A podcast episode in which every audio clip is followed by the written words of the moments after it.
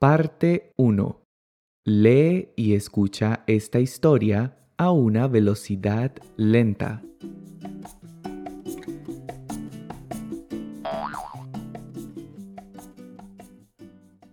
Cuando me preguntan si me gusta el fútbol, respondo que no.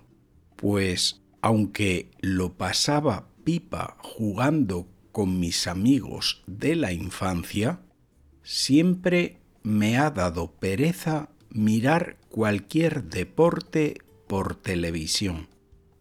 Para mí no tiene sentido pasar horas frente a una pantalla sufriendo por el resultado de una competición entre deportistas que ni saben que existo. No soy ese tipo de persona que sigue la liga o los campeonatos más populares, o que se sabe de memoria los nombres de los grandes jugadores, o que mueve cielo y tierra para ir al estadio a apoyar a su equipo del alma, porque, de hecho, no tengo un equipo favorito al que siga de cerca o por el que me vuelva loco. Sin embargo, cuando llega el Mundial de Fútbol, la cosa cambia, pues ahí sí me gusta sacar tiempo para ver los partidos de la selección nacional. Disfruto de ellos con mucha intensidad y me pongo muy nervioso cuando nuestro equipo empata o va perdiendo. Es durante esos momentos de tensión cuando logro entender a los hinchas que incluso lloran durante los partidos. Recuerdo cuando España ganó el Mundial Sudáfrica 2010. Sentí una emoción inmensa que aún no puedo describir de alguna manera, el fútbol me hizo sentir aún más orgulloso de ser español y nos unió a todos como país.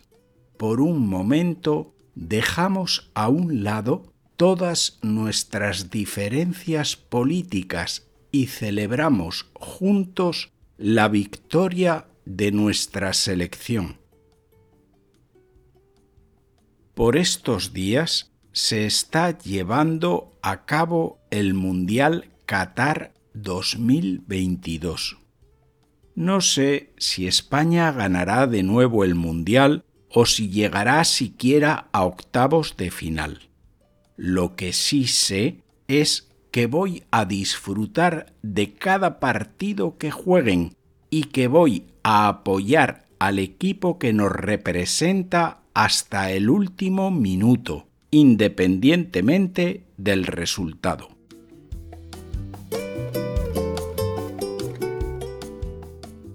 Parte 2. Lee y escucha la historia otra vez, pero ahora a una velocidad normal.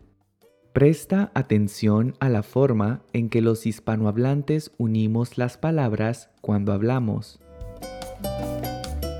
Cuando me preguntan si me gusta el fútbol respondo que no, pues aunque lo pasaba pipa jugando con mis amigos de la infancia, siempre me ha dado pereza mirar cualquier deporte por televisión. Para mí no tiene sentido pasar horas frente a una pantalla, sufriendo por el resultado de una competición entre deportistas que ni saben que existo. No soy ese tipo de persona que sigue la liga o los campeonatos más populares, o que se sabe de memoria los nombres de los grandes jugadores, o que mueve cielo y tierra para ir al estadio a apoyar a su equipo del alma, porque de hecho no tengo un equipo favorito al que siga de cerca o por el que me vuelva loco.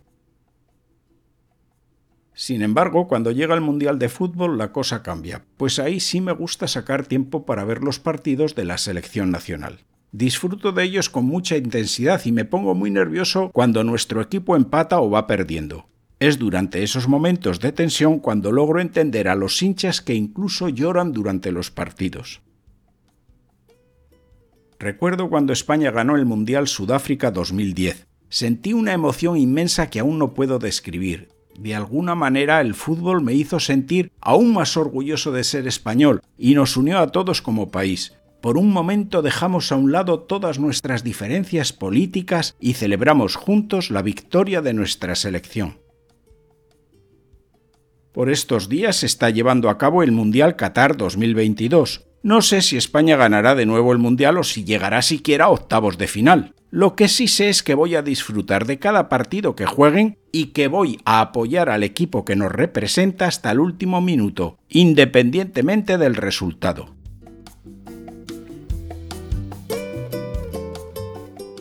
Parte 3. Ahora te explicaré algunas palabras y expresiones especiales que se usaron en la historia.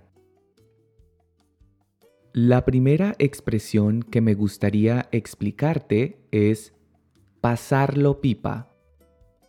Esta expresión se usa principalmente en España y es una forma coloquial de decir que pasamos un tiempo muy agradable, donde disfrutamos mucho, lo pasamos muy bien o nos divertimos.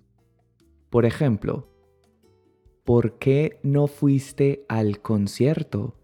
Ana y yo lo pasamos pipa. ¿Por qué no fuiste al concierto? Ana y yo lo pasamos pipa. Con mucha frecuencia, en español usamos el verbo pasar seguido de una cantidad de tiempo específica. Por ejemplo, ayer pasé cuatro horas preparando un informe para mi jefe. Ayer pasé cuatro horas preparando un informe para mi jefe. La expresión saber de memoria es muy común entre los hispanohablantes y se usa para indicar que memorizamos algo. Si sabes algo de memoria, significa que no necesitas ayuda externa para recordarlo, pues lo has aprendido por completo y ya está en tu mente. Por ejemplo, te has visto esa película como 10 veces. Ya te la debes saber de memoria. Te has visto esa película como 10 veces. Ya te la debes saber de memoria. La expresión mover cielo y tierra también se usa con mucha frecuencia entre los hispanohablantes para indicar que alguien hace todo lo que puede o está a su alcance para lograr un resultado deseado. Por ejemplo, el abogado nos dijo que va a mover cielo y tierra para ayudarnos a ganar este juicio. El abogado nos dijo que va a mover cielo y tierra para ayudarnos a ganar este juicio. Algunas veces usamos la expresión del alma para referirnos a personas o cosas que son muy valiosas o queridas para nosotros. Por ejemplo, vino a visitarte tu amigo del alma. Vino a visitarte tu amigo del alma. Y otro ejemplo, María es mi hermana del alma y confío plenamente en ella. María es mi hermana del alma y confío plenamente en ella. La expresión dejar a un lado o dejar de lado se usa para indicar que intentamos olvidarnos o apartarnos de algo, por lo general algo negativo o que nos afecta. Por ejemplo, deja tus miedos a un lado y atrévete a vivir nuevas experiencias. Deja tus miedos a un lado y atrévete a vivir nuevas experiencias o deja tus miedos de lado y atrévete a vivir nuevas experiencias. Finalmente, Miguel usó algunos términos que se usan sobre todo en el contexto de los deportes y especialmente en el fútbol. Por ejemplo, el partido es el encuentro deportivo que enfrenta a dos jugadores o a dos equipos.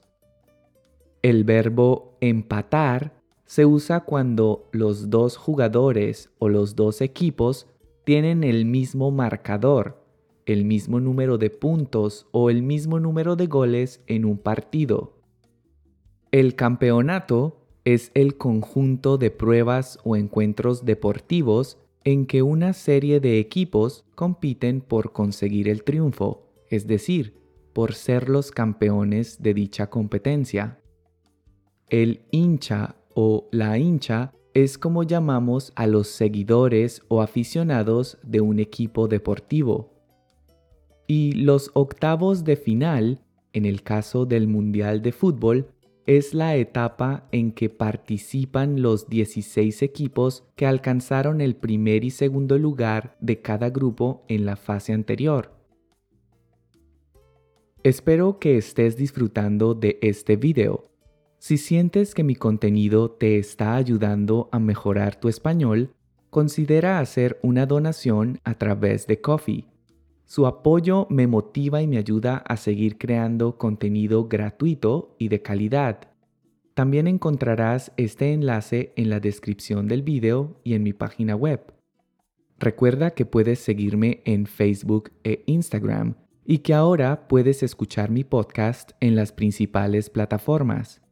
También te recomiendo que visites mi página web useyourspanish.com. Y eso es todo. Continuemos con el resto del video. Parte 4. Ahora entrena tu oído escuchando la historia sin leer. Este ejercicio te ayudará a mejorar tu nivel de comprensión auditiva en español. Cuando me preguntan si me gusta el fútbol respondo que no, pues aunque lo pasaba pipa jugando con mis amigos de la infancia, siempre me ha dado pereza mirar cualquier deporte por televisión. Para mí no tiene sentido pasar horas frente a una pantalla sufriendo por el resultado de una competición entre deportistas que ni saben que existo. No soy ese tipo de persona que sigue la liga o los campeonatos más populares, o que se sabe de memoria los nombres de los grandes jugadores, o que mueve cielo y tierra para ir al estadio a apoyar a su equipo del alma, porque de hecho no tengo un equipo favorito al que siga de cerca o por el que me vuelva loco. Sin embargo, cuando llega el Mundial de Fútbol la cosa cambia, pues ahí sí me gusta sacar tiempo para ver los partidos de la selección nacional. Disfruto de ellos con mucha intensidad y me pongo muy nervioso cuando nuestro equipo empata o va perdiendo. Es durante esos momentos de tensión cuando logro entender a los hinchas que incluso lloran durante los partidos. Recuerdo cuando España ganó el Mundial Sudáfrica 2010. Sentí una emoción inmensa que aún no puedo describir. De alguna manera el fútbol me hizo sentir aún más orgulloso de ser español y nos unió a todos como país. Por un momento dejamos a un lado nuestras diferencias políticas y celebramos juntos la victoria de nuestra selección. Por estos días se está llevando a cabo el Mundial Qatar 2022. No sé si España ganará de nuevo el Mundial o si llegará siquiera a octavos de final. Lo que sí sé es que voy a disfrutar de cada partido que jueguen y que voy a apoyar al equipo que nos representa hasta el último minuto, independientemente del resultado. Parte 5. Ahora ponte a prueba y evalúa si has entendido la historia completamente respondiendo las siguientes preguntas en los comentarios. ¿Por qué a Miguel no le gusta mirar deportes por televisión? ¿Por qué a Miguel no le gusta mirar deportes por televisión? ¿Cuándo es que Miguel entiende la emoción de los hinchas? ¿Cuándo es que Miguel entiende la emoción de los hinchas? ¿Qué sintió Miguel cuando su país ganó el mundial? ¿Qué sintió Miguel cuando su país ganó el mundial? Y en esta última pregunta me gustaría que compartieras con nosotros tu opinión personal. ¿Qué opinas sobre el Mundial de Fútbol? ¿Te gusta o crees que es una pérdida de tiempo? ¿Qué opinas sobre el Mundial de Fútbol? ¿Te gusta o crees que es una pérdida de tiempo? Te invito a que dejes tus respuestas en los comentarios. Y eso es todo por hoy. Espero que hayas disfrutado de este video y que hayas aprendido un montón de cosas nuevas.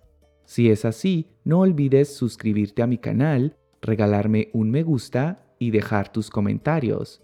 De esta forma me ayudarás a lograr que muchas otras personas descubran mi contenido. Gracias por visitar mi canal y nos vemos en una próxima lección. Hasta pronto.